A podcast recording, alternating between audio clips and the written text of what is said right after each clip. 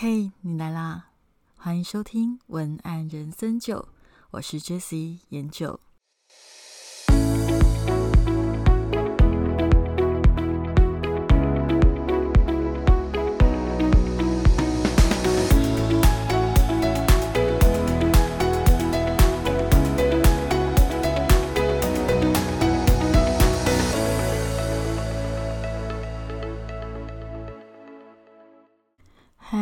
酒窝们，好久不见，我是研究。最近想大家了，很久，哎，应该是说有稍微停更了一个多月吧。那我想有一些朋友可能都会想说，哎，为什么这一阵子没有更新呢？那当然就是这个过程里有做了非常多的事情，然后也因为在在帮一些。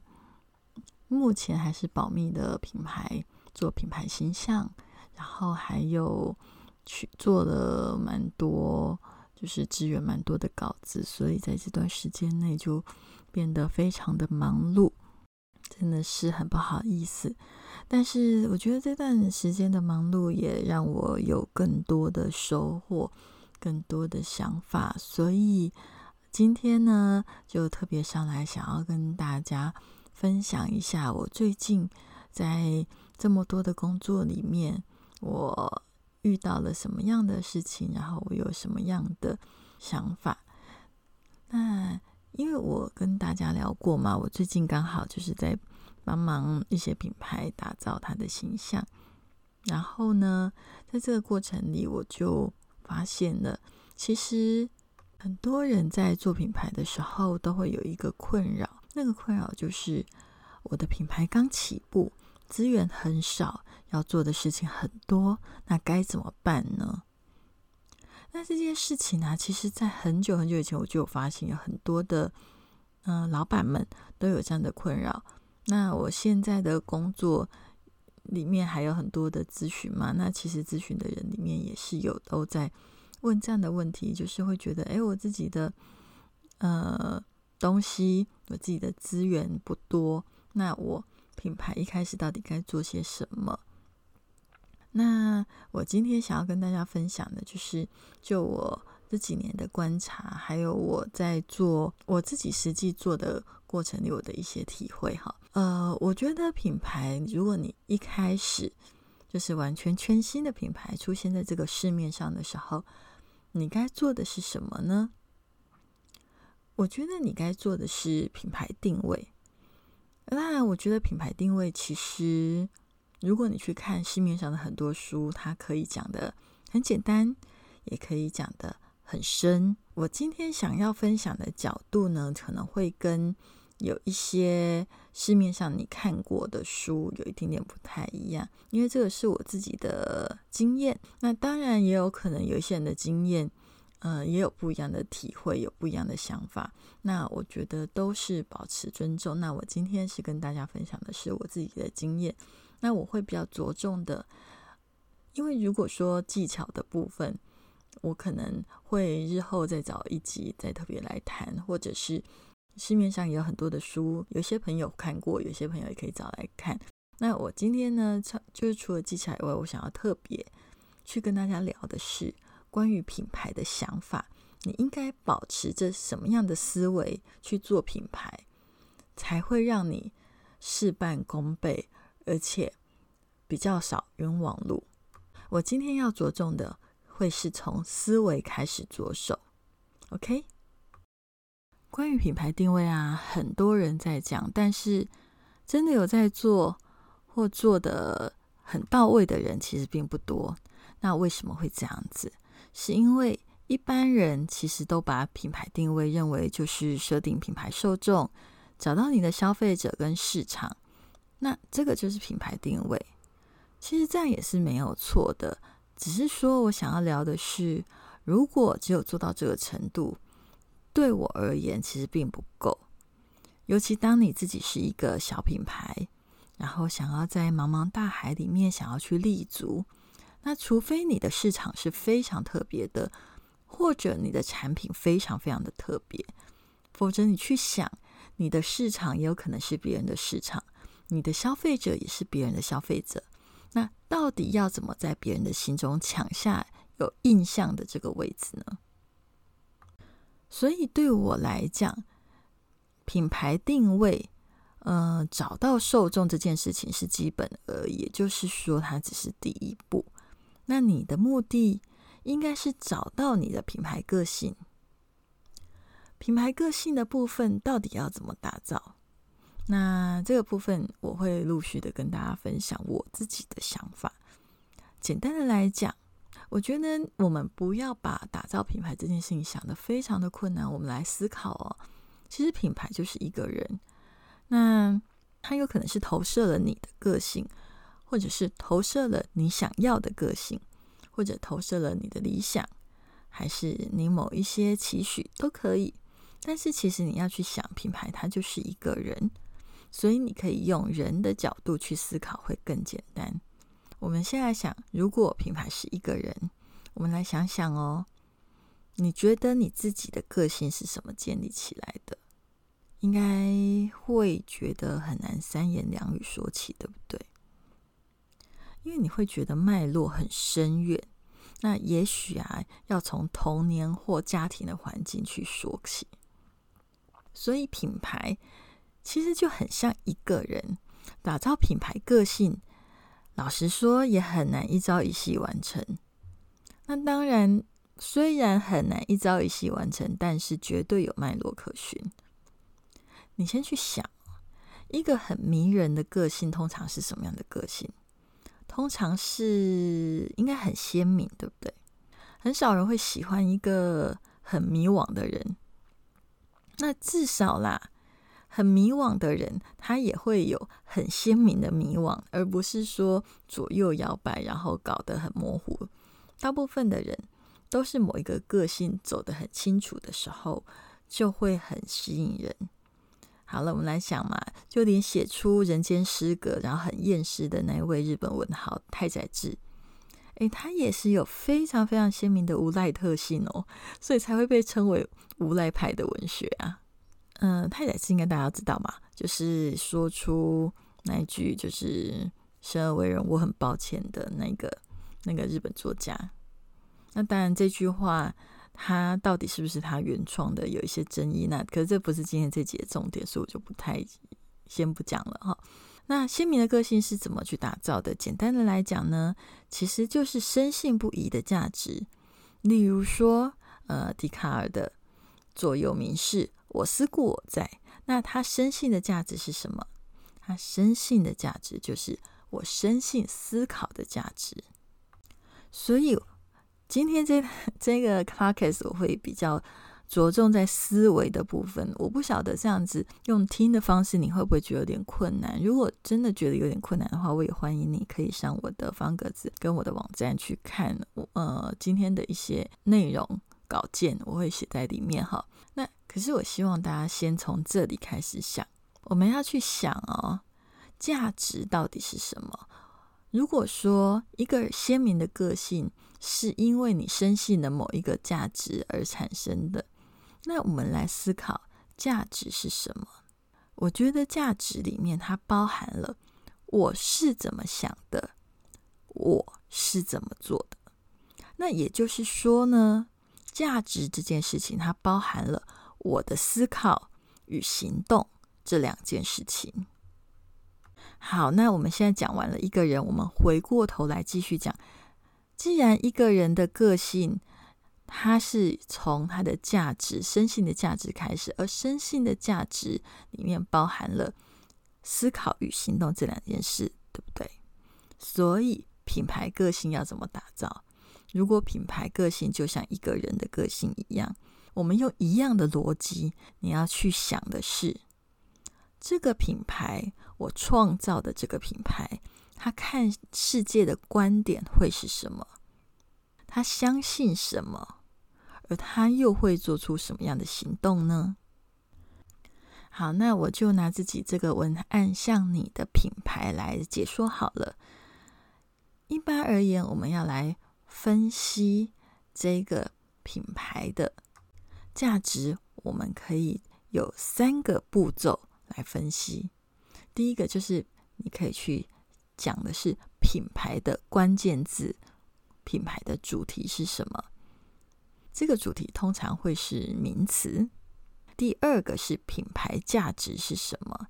也就是说，从主题延伸出来的，他想要达成的是什么样的？呃，某一种风格，或者是某一种行为模式都可以。那第三个呢，就是借由你相信的那个价值所做出的品牌行动会是什么？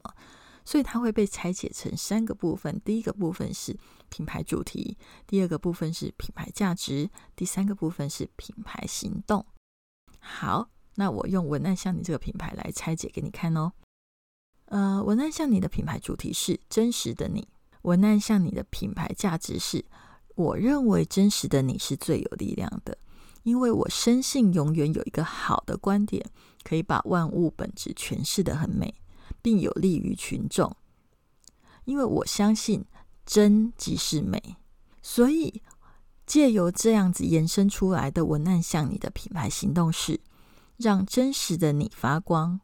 这当然是我的观点，而我的行动就是探索真实的你，并切出一个好的观点，让你。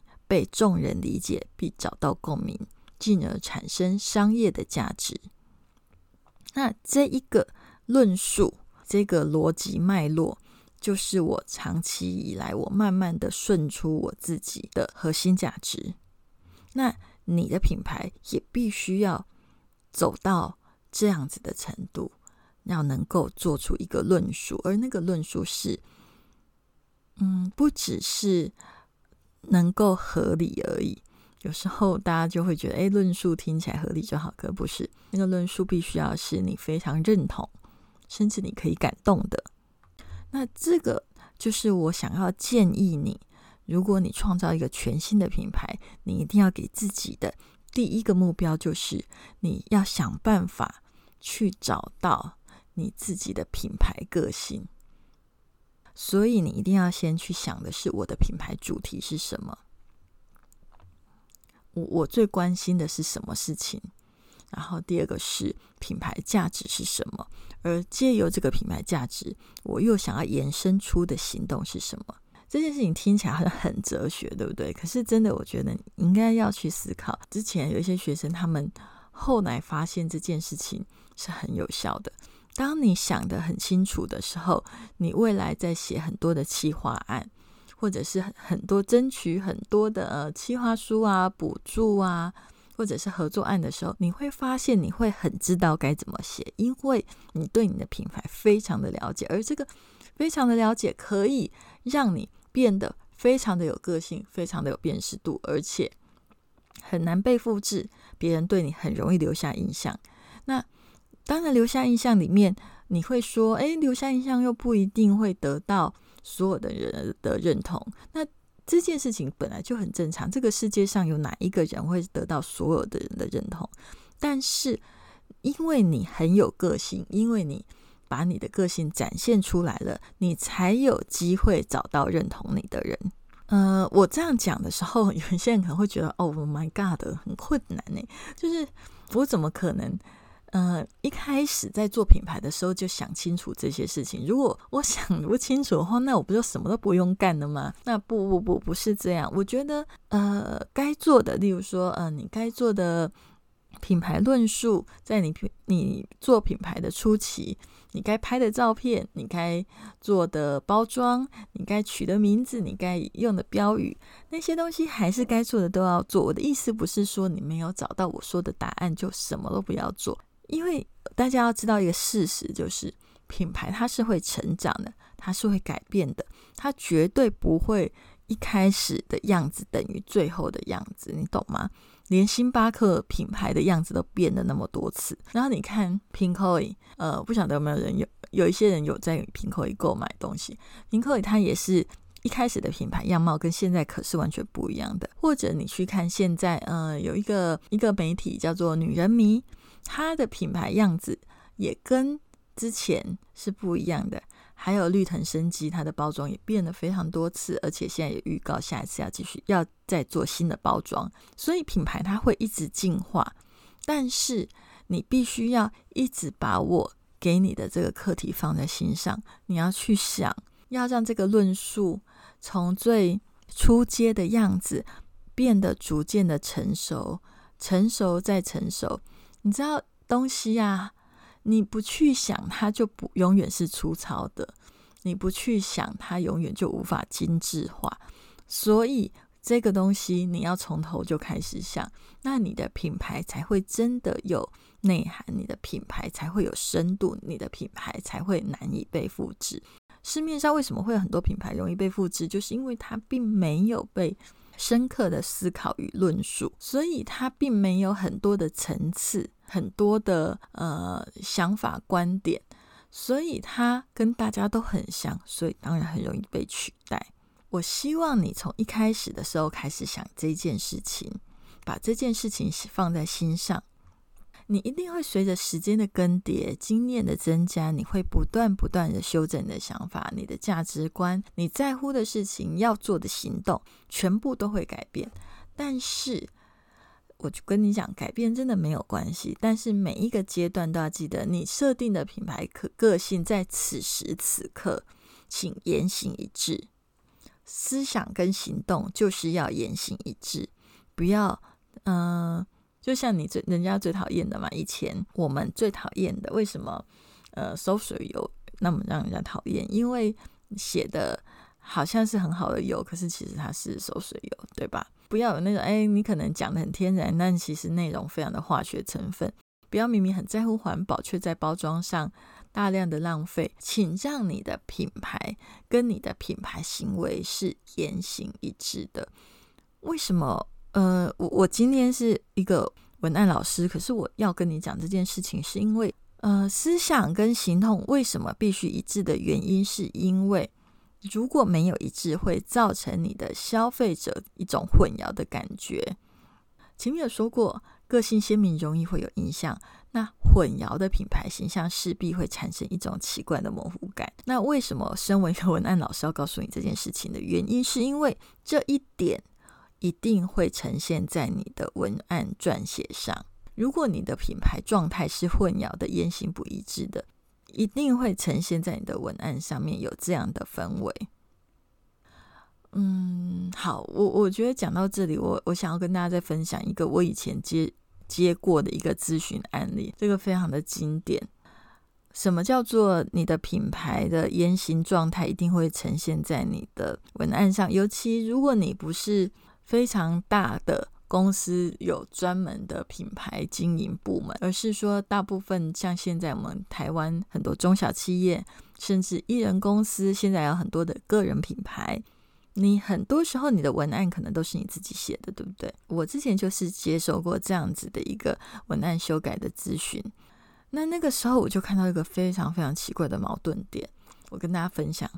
那个时候呢，我看到的是，我感觉对方。他明明想要传达的品牌价值是，他很在乎人与人的互动、真实的温度。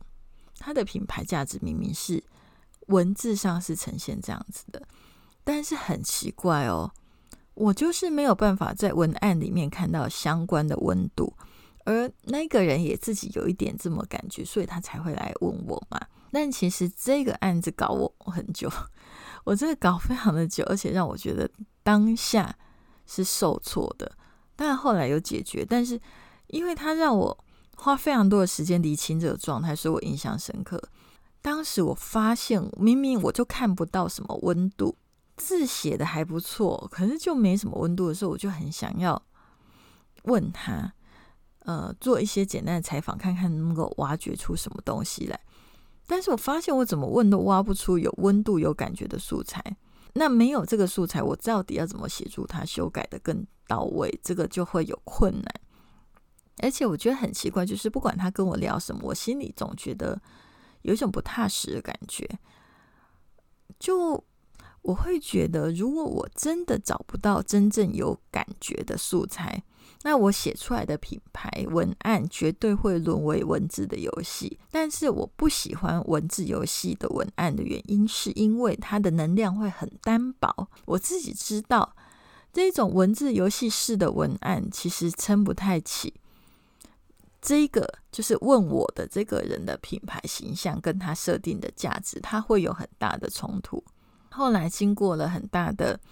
嗯，折腾，要说折腾，对，对我真的耗了非常多时间跟他聊。我后来终于有一瞬间，我终于懂了，在那个百转千回里，我终于找到答案，就是原来啊，这个老板他的心里其实并没有真的想跟消费者交朋友，他此时此刻想要的其实只是赚钱，因为他对于赚钱这件事情太焦虑了。焦虑到他其实没有心情跟人家交朋友，就等于说他现在赚钱，想要赚钱的这个焦虑才是他的核心信念。但是，那如果他赚钱是只有是他现在的核心信念，那他为什么当时要设定人与人互动这种高度的那种价值呢？难道他当时自己设定的这个品牌定位他是骗人的吗？我觉得也不是骗人的。有一些朋友比较习惯，可能跟自己内在去探索的话，你应该会知道这个状况，就是人有时候会有一种内在信念冲突的情况。其实这个人他，我观察到他就是内在信念的冲突。其实他有一半一半啦，他一半向往的是跟人互动的快乐，他真的喜欢，但另外一半又因为害怕与人互动带来的压力。然后再来，他自己又刚创业，觉得赚钱凌驾于其他的价值，他自己的价值观并没有整合好，信念冲突产生了一个很严重的对冲，所以带来了就一是一种很模糊，让人匪夷所思，看起来呢好像很棒，却又有一点点奇怪的品牌个性。我自己称为这有点尴尬的品牌个性，因为就是哎，好像他要什么我搞不太清楚。这个案例分享给大家，我没有告诉你是谁对谁错，因为我真的觉得每一个人在创业的过程中都会有迷惘的阶段，也会有辛苦的阶段。每一个阶段都没有错，因为那都是成长的一个过程。那我分享这个印象中非常严重的品牌印象模糊的案例，是因为我今天要告诉大家品牌个性的重要，所以我必须要告诉你这个我之前遇过的案例。OK，那其实啊，我觉得我非常的相信。你是什么样的人，你就会写出什么样的文字，因为文字一定会透露你的性格。那文案的盲点，大部分也会透露出你的盲点。所以啊，我真的觉得文案与人是一直互相依存的，而文案只是写作者的延伸。那今天我想要回到最初，想要跟大家聊。品牌刚起步的时候可以做什么？其实真的可以做的事情很多，但我觉得很少人提起这件事情，所以我今天特别想要在这个 t a t e s 跟大家提这件事情，就是我觉得你要想清楚两件事情：我的品牌价值是什么？我决定要怎么行动？那品牌价值里面又包含了我的品牌主题。是什么？那个主题衍生出的价值，记得你可以先想的。我的品牌主题是什么？我的主题衍生出的价值是什么？而我又决定用什么样的行动去实践它？以此信念为延伸去做你的文案、你的美术设计，跟你日常的品牌贴文。那如果你知道你的价值跟行动，其实老实讲，我觉得大家会觉得想这件事情很烦，我可以理解。所以我不觉得你应该要花所有的时间想这件事情，然后什么都不要做，而是把这件事情放在心上，让你随时的有时间就思考它。这件事情想通了之后，你会得到一个非常大的红利，就是你未来要做什么计划，然后还有一些呃贴文、日常贴文的维护啊，还有想梗啊，你都会发现你的头脑变得非常的清楚，而且有所依归，没梗的情况会降低很多，就很你就会越来越少那一种，哎，我不知道要写什么，或者是我我不知道我应该要表达什么，或者是我觉得写东西好痛苦哦。有部分的人可能写东西很痛苦，并不是因为他讨厌写东西，而是因为有一些逻辑跟架构是冲突的，所以会讨厌写。如果是这样子的人，当你把这件事情想清楚以后，你就会觉得一切都变得轻松很多。这个就是我今天想要跟大家分享的。OK，那节目的最后我还要再跟大家聊，就是。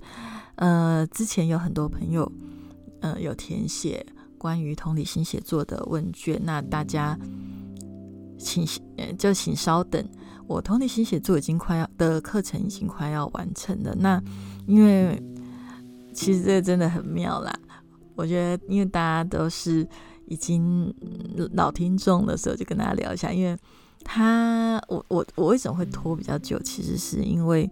不只是工作忙，因为其实这个都一直在我的排程里面，所以我不管工作再忙，我都有把同理心写作的这个工作一直按着排程去做。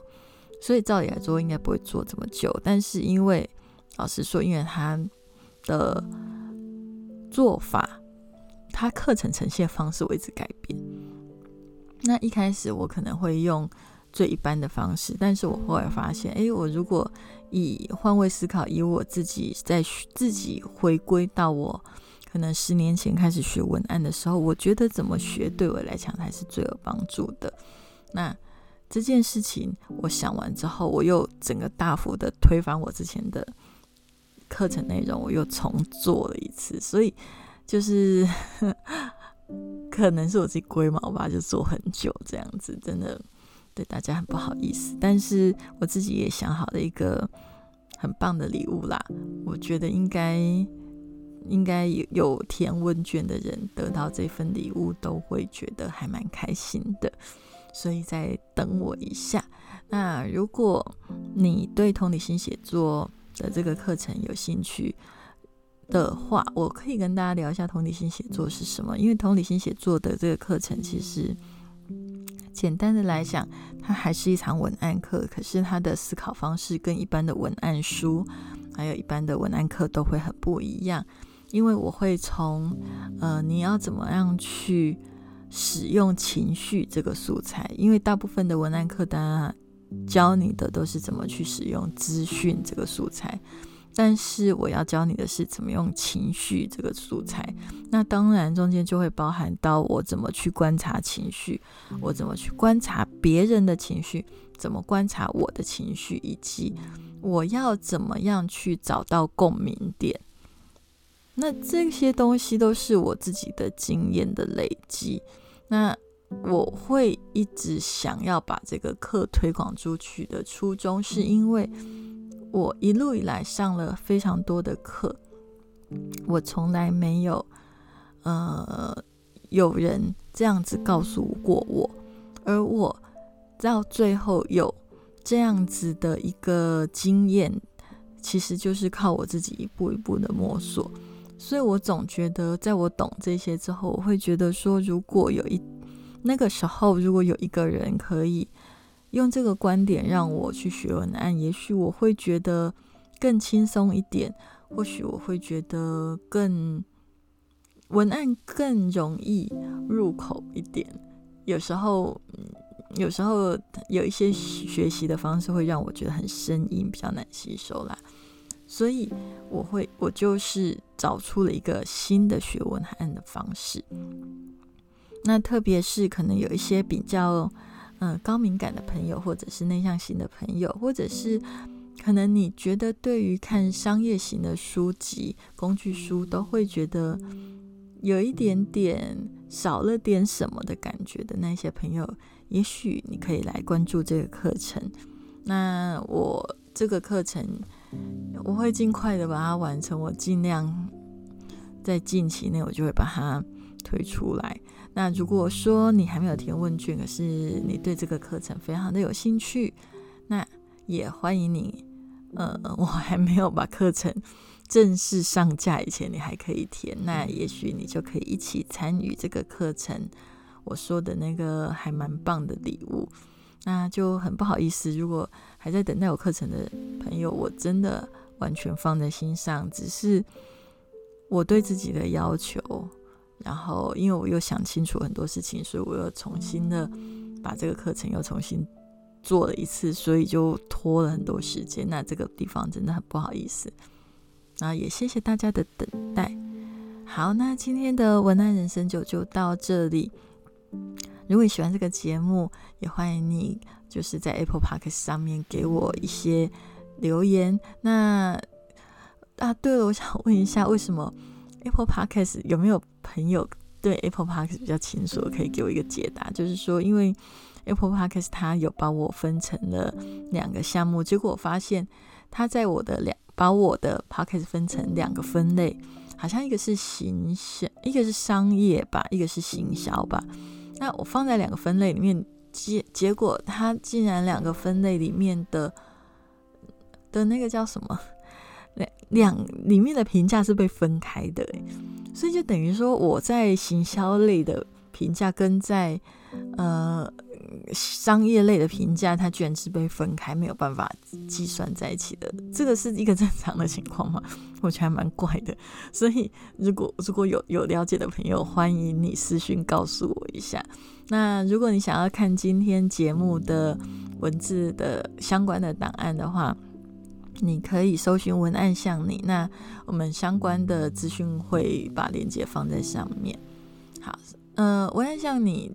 你只要打文案向你，它可能会出现 Facebook 或者是 IG，呃，你也可以直接找我的网站 jslogan 点 tw，jslogan 点 tw，那 IG 也是这个账号，FB 也是同都是这个账号，那也都欢迎你来这里看这今天这个文章的这个文字版，那也当然也欢迎你私讯跟我聊聊天，我都会非常的开心。虽然虽然我有一点。忙碌，可是其实我还蛮，我会很用心的跟大家呃互动。只要我心有余力，只要我没有我有看到讯息的话，因为有时候我觉得比较尴尬的是，有时候 S Facebook 和我 IG 它的讯息，我不晓得为什么有时候就会漏掉。所以如果万一你发现你发讯息给我我完全没有看到，那真的是没有看到，那请你就是 在在其他的管道发一下给我，或者是直接在 Facebook 上面留言提醒我一下，你有发讯息给我，让我可以去找。OK，好，那今天文案深酒就到这里，我会尽可能的让自己的呃脚步回呃回来原来的更新速度，然后因为我还有很多东西想跟大家分享，那我会尽量的录。啊，尽量的快速的回归，那就谢谢大家收听，我们下次见，拜拜。